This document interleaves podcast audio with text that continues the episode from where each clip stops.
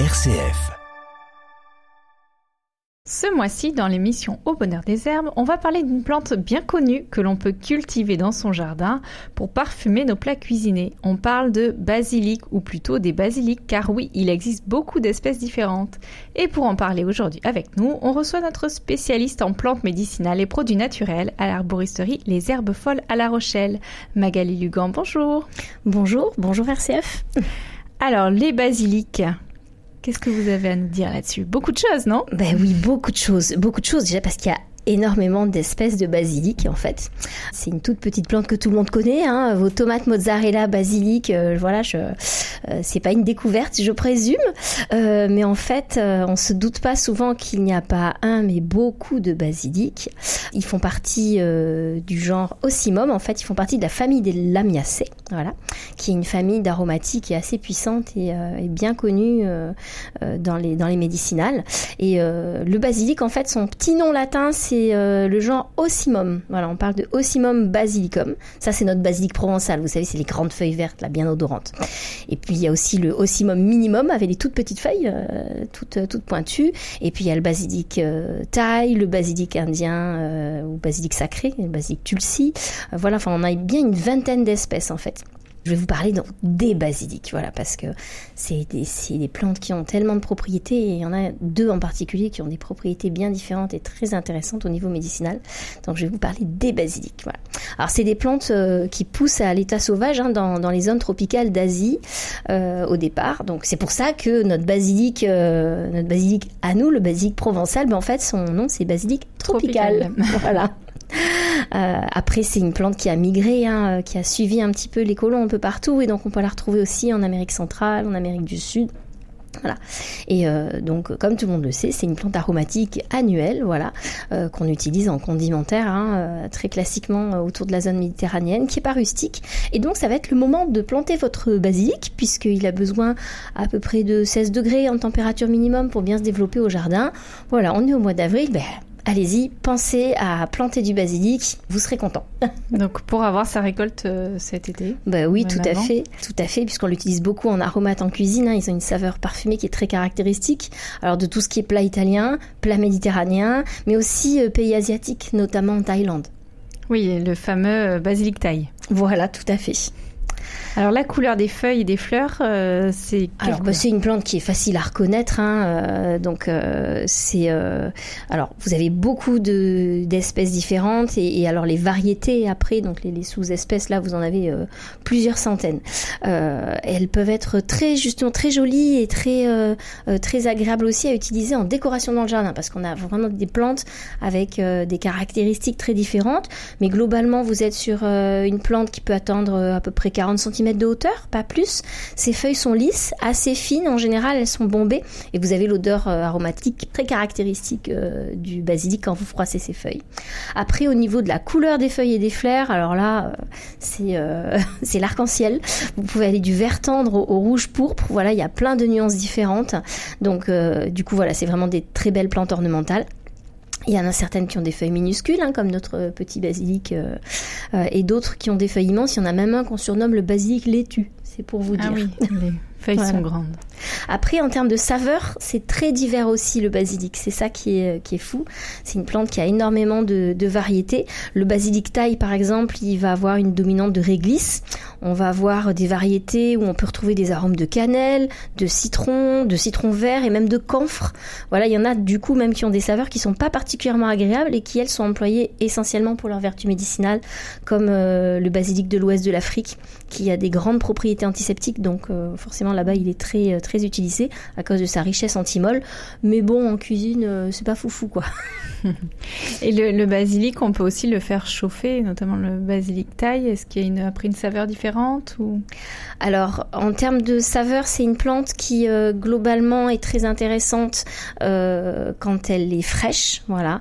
Au séchage, elle va quand même perdre de ses arômes et euh, elle n'aime pas les températures trop, fortes en fait. En cuisine, quand vous l'utilisez, d'ailleurs, du coup, vous l'utilisez souvent soit fraîche sur des salades fin à froid, soit vous le rajoutez à la fin des plats. Mais vous le faites pas cuire avec, ou alors vous êtes sur des cuissons douces en tout cas, mais pas des cuissons trop fortes parce que là, vous allez cramer l'arôme de la plante. D'accord. Voilà. Après, c'est une plante qui est très intéressante effectivement au niveau nutritionnel. Euh, puisque en gros vous avez 34 euh, calories pour 100 grammes, donc euh, c'est vraiment négligeable en termes de, de, calories apportées par rapport aux quantités consommées. Et pour ce peu de calories, par contre, vous avez une très très bonne source de vitamines, puisque le basilic c'est plein de vitamine A, de vitamine C, de vitamine B9 notamment, et de vitamine K, qui sont pas des vitamines très faciles à trouver dans l'alimentation. Voilà. C'est aussi une très grande source de minéraux, notamment du fer, du calcium, du cuivre, du manganèse et du magnésium. Donc là aussi, on est sur des minéraux dont on manque aussi très souvent avec nos alimentations euh, actuelles. Et en plus de ça, euh, c'est une plante qui est pleine d'antioxydants, notamment avec des molécules qui sont appelées les polyphénols. Voilà. Et donc il est plein de protéines végétales, de lipides, de glucides, de fibres. Voilà, c'est aussi une plante qui est très pleine d'eau en fait et de bêta-carotène. Donc c'est très intéressant voilà sur le plan vitaminique et nutritionnel. Donc ça n'hésitez pas. Vous pouvez le mettre à toutes les sauces, et puis ça tombe bien puisque c'est un de ses petits noms communs, hein, au-delà de son nom latin, euh, le basilic, on le connaît depuis très longtemps, donc il a plein de noms, et c'est entre autres l'herbe aux sauces, justement, mais c'est aussi l'herbe royale, l'oranger des savetiers, et puis le pistou, ça c'est son nom provençal, hein, puisque bah, voilà la fameuse soupe au pistou, c'est avec du basilic, et le pistou, contrairement à ce qu'on peut penser, ça n'est pas le nom de la plante en provençal, mais ça veut dire broyer, piler en provençal, parce que classiquement dans la cuisine méditerranéenne, on ne coupe pas le basilic, on le broie, on le déchire, on le pile. Voilà. Donc euh, comme le pesto d'ailleurs, hein, euh, pesto pisto, euh, c'est la même chose. Voilà. Et le basilic tulsi, qui est un des basilics dont on va passer, lui a carrément le surnom de reine des plantes. Quelle est l'histoire des basilics? Alors le basilic, bah, déjà le mot en fait est apparu dans la langue française euh, au Moyen Âge et euh, à l'époque ça désignait pas du tout la plante mais euh, un serpent mythique dont le regard pouvait tuer. Voilà, ça hmm. peut vous rappeler peut-être quelque chose. voilà, exactement. voilà, donc, sauf si, euh, sauf si on l'avait aperçu le premier. Euh, voilà, donc c'est exactement ça, c'est Harry Potter. Donc le basilic en fait avait une petite réputation euh, tout de suite un peu compliquée. À un moment, on mm. disait que ça pouvait faire surgir des scorpions. Enfin voilà, c'était, ça a tout de suite été considéré comme une plante puissante en fait. le mot en fait vient d'un mot latin, de, de, bas latin, basilicum. ça vient même du grec au départ, basilikos, qui veut dire petit roi en fait. Et c'est la racine qui a donné le terme basilic voilà, donc euh, euh, et par contre, on a commencé à l'utiliser pour employer la plante que vers 1400. Voilà.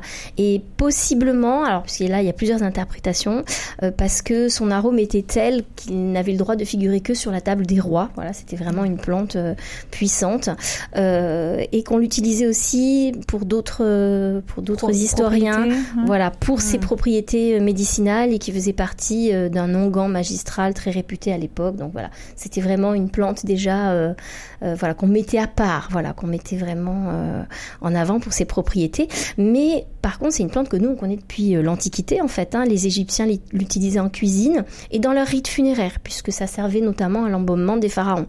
Là aussi, il y a peut-être déjà l'association entre l'herbe et la royauté. Et d'ailleurs, plus tard en Italie, le basilic deviendra l'emblème de l'amour qui survit à la mort. Donc ça, c'est très joli aussi. Voilà. Euh, on pense que voilà, le basilic euh, viendrait du centre de l'Afrique euh, et ensuite il aurait été domestiqué dans le sud-est asiatique, en Inde. Voilà, d'où son nom de, basilic tropical. Et puis de là, il s'est diffusé, certainement grâce à Alexandre le Grand d'ailleurs. Mhm. les Grecs l'ont adopté tout de suite. Ensuite, les Romains. Voilà, on le cultive partout dans le bassin méditerranéen. Et donc nous, on en parle vraiment à partir du Moyen Âge. Et donc comme je vous disais, c'était une plante très remarquée. Au Moyen Âge, seuls les seigneurs avaient le droit de le cueillir en fait. Et euh, on, soignait euh, les personnes de haut rang, voilà, grâce euh, aux tisanes de basilic, parce que c'était vraiment une plante qui a tout de suite été réputée pour ses, ses vertus, à tel point qu'on pensait que le mal ne pouvait pas apparaître là où il y avait du basilic. Voilà, donc on, parsemait dans les châteaux ou le sol on de feuilles de basilic. déjà un peu le basilic, on le cultivait. Oui, tout à fait. Là, c'est vraiment le moment où on a commencé à l'utiliser, euh, le cultiver. Euh, le basilic a tout de suite été associé aussi à l'amour, beaucoup, à cette époque-là plat. on pensait qu'aucune demoiselle ne pouvait résister au charme d'un homme qui sentait le basilic. Voilà, donc les Italiens d'antan portaient toujours beaucoup de basilic à leur oreille, paraît-il. Voilà. ça se retrouvait beaucoup en Roumanie aussi, dans les pays de l'Est européen, puisque le basilic servait à confectionner les couronnes des mariés là-bas. On mettait du basilic dans le premier bain du nouveau-né pour qu'il soit aimable et aimé. Voilà, donc le basilic a toujours été euh, euh, lié aussi à cette notion d'amour en fait. D'amour, euh, de vie, de renouveau. Voilà, de vie, tout à mm. fait. et puis il y a aussi autre chose euh, qui vient d'Italie plutôt. Euh, c'était le lien du basilic avec l'argent. Voilà, les, euh, les boutiquiers plaçaient toujours un pot de basilic à côté de leur caisse parce que ça favorisait les rentrées d'argent. Et ça a toujours été une plante, voilà, qui a été associée à des choses très bénéfiques. Voilà. en Afrique, on l'employait pour conjurer les mauvais sorts, pour protéger contre les mauvais esprits. C'est vraiment une plante de guérison de toute façon dès le départ, alors qui est très symbolique hein, des pays ensoleillés, hein, bien sûr. On le retrouve après aussi en Amérique un petit peu plus tard, hein, forcément, vers le XVIIe siècle. Et maintenant, vous en trouvez absolument partout dans le monde, euh, soit pour euh, vendre en frais, soit pour fabriquer des huiles essentielles, puisqu'on utilise beaucoup les huiles essentielles euh, de basilic. Alors, est-ce qu'il y a des légendes qui sont associées au basilic? Oui, du coup, il y, en, a beaucoup. Elles viennent plutôt là encore de l'Est de l'Europe. Il y a une, bah, légende bulgare célèbre qui parle du basilic Saint-Esprit, puisqu'il disait que c'était une plante bénie par Dieu, parce que pendant la fuite de la Vierge en Égypte, il a aidé à sauver euh, la Vierge Marie parce qu'elle s'était planquée dans une cachette pour éviter les soldats d'Hérode. Puis il y avait un, tout petit bout en fait de sa robe qui dépassait qu'elle n'avait pas vu. Alors les feuilles de basilic se sont penchées pour recouvrir euh, les pans de la robe. Les soldats d'Hérode sont passés et après voilà, elle a pu continuer euh, continuer sa fuite hors de sa cachette. Voilà. Euh, dans un autre sens, il y a une légende sur le basilic assez tenace. Hein, euh, on en parlait dans les campagnes euh, il y a encore quelques, une cinquantaine d'années. On disait que le basilic pousse mieux s'il est insulté. Voilà, donc euh, donc vous inquiétez pas, hein, votre voisin à côté, s'il est en train de maugrer sur son balcon, c'est pas qu'il va pas bien ou qu'on lui a vendu des haricots qu'il voulait pas cuire. il prend soin de son basilic, paraît-il. Et puis après, il y a beaucoup de légendes concernant le basilic tulsi, qui est donc une espèce de basilic qui est le basilic sacré indien. Et lui, quand on parle de basilic sacré, c'est vraiment euh, c'est vraiment cette notion-là qu'il y a euh, qu'il y a en Inde, puisque ça fait partie des c'est une plante qui fait partie des sept grands remèdes de la médecine ayurvédique et qui est euh, considéré comme une euh, plante vraiment vénérée au niveau des Indiens dans l'hindouisme. En fait, il est, euh, il est dédié au culte de Vishnu, voilà, qui est quand même la divinité des hindous qui assure la protection de l'univers, hein, rien que ça. Donc, il faut absolument pas toucher, enfin martyriser, arracher ou malmener un plant de basilic sacré en Inde, parce que sinon, on a peur que ça vous rende malchanceux, stérile, enfin bref, tous les malheurs du monde vont, vont vous arriver. C'est vraiment une plante qui est vénéré. D'ailleurs, on en trouve souvent à l'entrée des maisons. Il y a même parfois un petit hôtel pour protéger euh, le basilic, voilà, euh, à l'entrée ah, de la maison. Voilà, c'est vraiment une plante euh, vraiment à part. Le basilic tulsi en Inde, c'est ni plus ni moins que la divinité faite plante. Voilà. Ils considèrent même que le sol qui l'entoure est sain. Et là-bas, on ne mange pas du basilic tulsi en fait. On l'utilise qu'en remède. Alors là-bas, on l'utilise qu'en remède, mais chez nous, pourtant, on le cuisine. Alors comment il se cueille avant de le cuisiner? Ah bah oui, parce que là quand même ce serait du gâchis. Hein.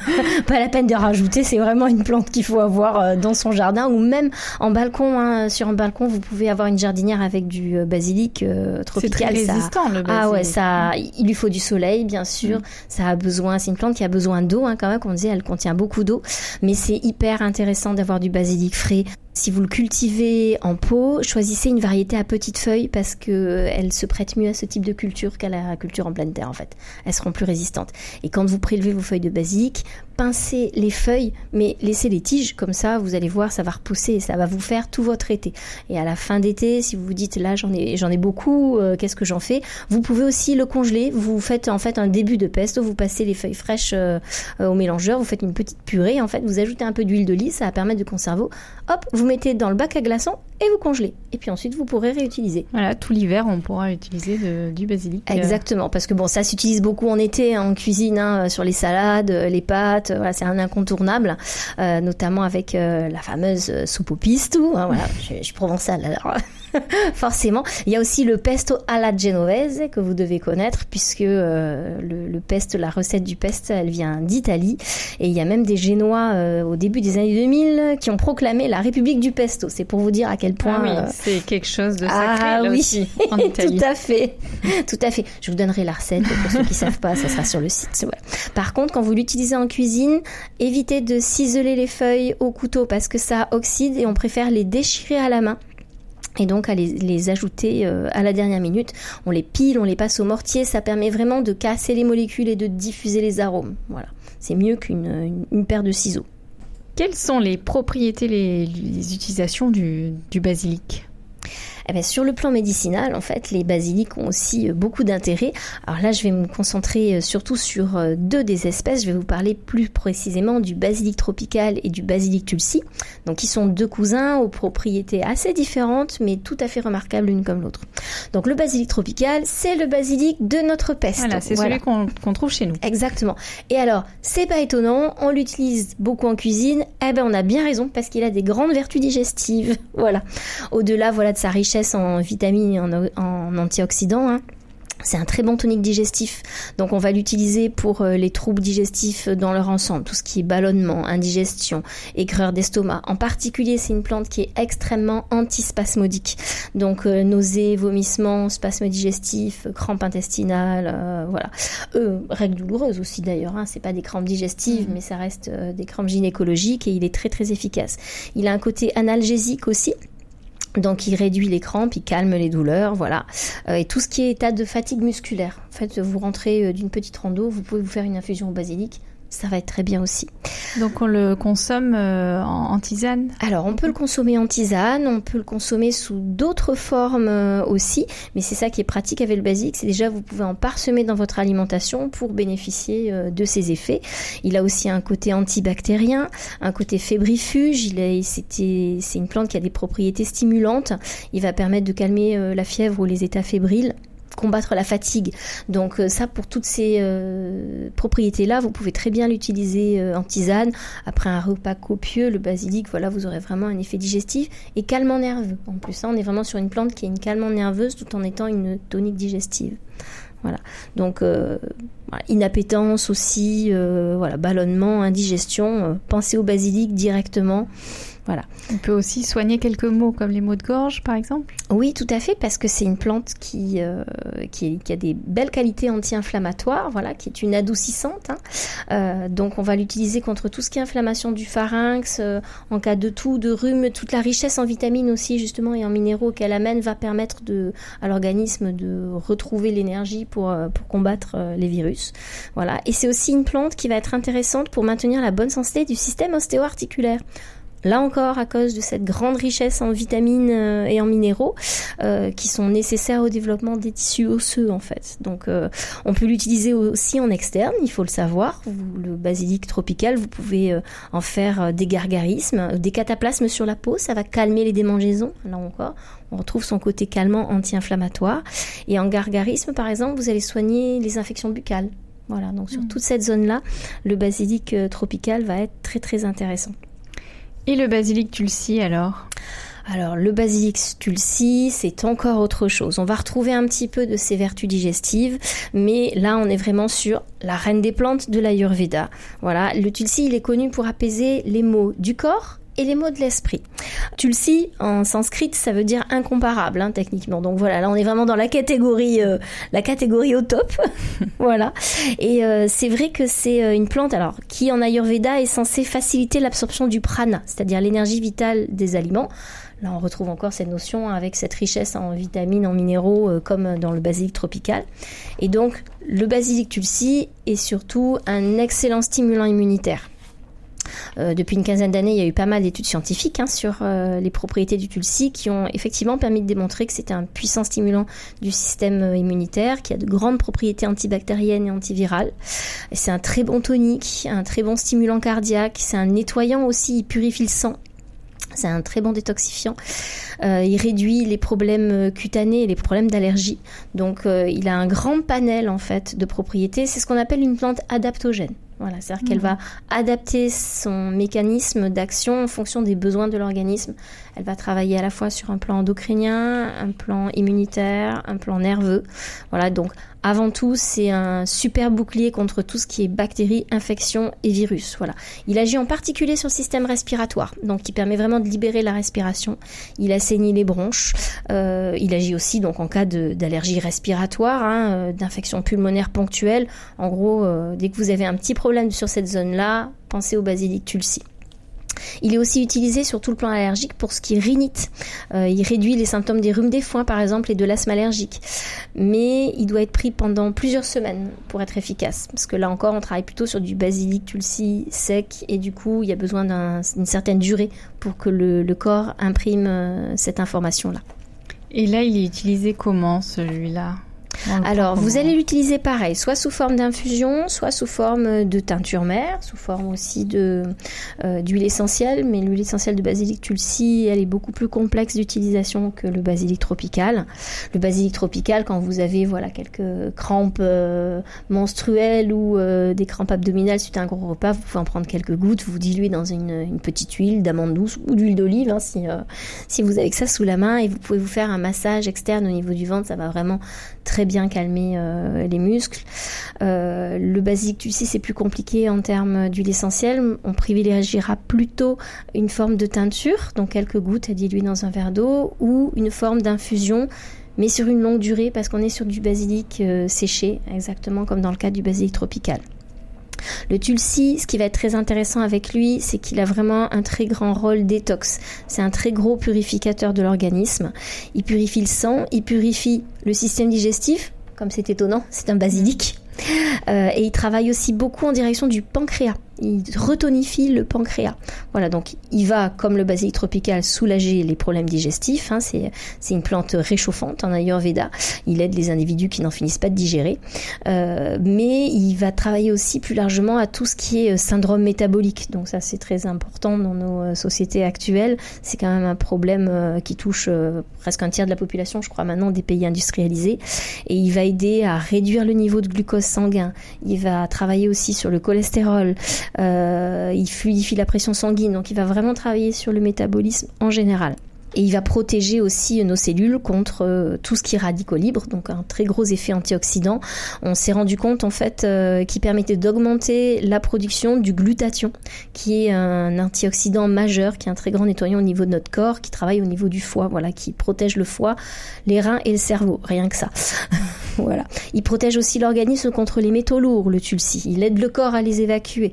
Donc euh, pour tout ce qui est plomb, arsenic, cadmium, chrome, mercure, voilà, tous ces métaux lourds euh, euh, nocifs pour l'organisme, euh, le tulsi est vraiment super.